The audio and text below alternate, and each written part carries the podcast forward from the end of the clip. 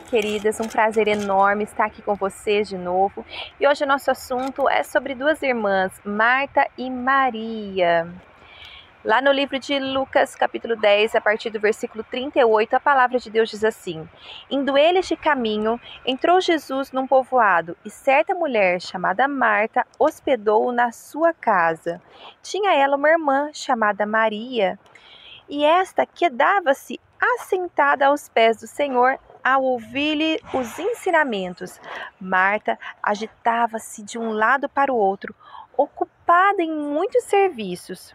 Então se aproximou de Jesus e disse: Senhor, não te importas de que minha irmã tenha deixado que eu fique a servir sozinha? Ordena-lhe, pois, que venha ajudar-me. Respondeu-lhe o Senhor Marta: Marta, andas inquieta e te preocupa com muitas coisas. Entretanto, pouco é necessário ou mesmo uma só coisa. Maria, pois, escolheu a boa parte e esta não lhe será tirada. O que nós vemos nesse trecho clássico da palavra, muito citado é, em relação à busca pela presença de Deus, fica muito palpável para nós que Marta era uma pessoa muito ansiosa e demasiadamente desorganizada, porque a, Bíblia diz, ela ressalta que Marta, ela ia de um lado para o outro, ou seja, totalmente desorientada nos afazeres domésticos dela.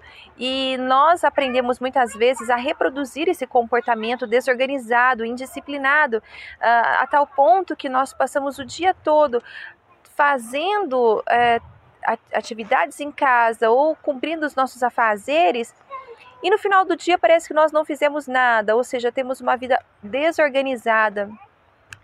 E acreditamos também que servir os nossos, né, os nossos maridos, os nossos filhos, as pessoas que nós amamos, é manter a ordem na casa. Sim, também é isso. Mas Jesus ressalta uma atitude muito importante de Maria. Jesus diz que Maria escolheu a boa parte. Maria também estava servindo Jesus. Maria estava servindo Jesus com a sua presença, com a sua atenção. E Marta estava achando que estava servindo ao Mestre com as suas atividades.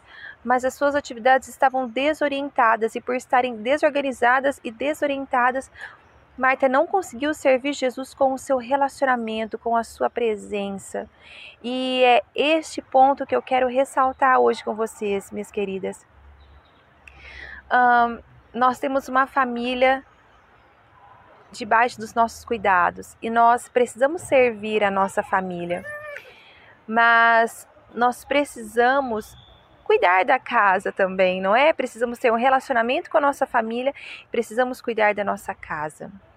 Trazendo para o relacionamento familiar. Sim, nós vamos ter um bom relacionamento em casa se nós tivermos um bom relacionamento com Cristo. E relacionamento demanda tempo. E muitas vezes nós nos sentimos culpadas de parar na presença de Deus porque nós temos afazeres domésticos.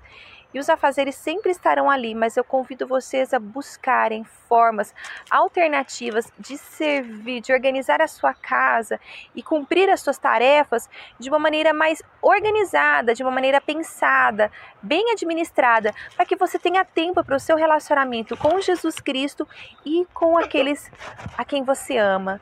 Então, veja Maria. Maria estava servindo com a presença, com o relacionamento, seus filhos, seu marido precisa muito mais da sua presença, do seu relacionamento, do que, com, do que o seu cuidado com a casa, com as suas tarefas. Busque de Deus sabedoria, busque ferramentas, mulheres que já estão aptas para nos ensinar em organizar a rotina doméstica, em organizar os nossos afazeres. E então nós teremos mais tempo para dedicar ao relacionamento que é a boa parte, relacionamento primeiro com Cristo e depois então um relacionamento sadio com os nossos familiares. Sejamos como Maria, escolhendo a boa parte, nos relacionar, investir em relacionamento com Cristo e relacionamento humano.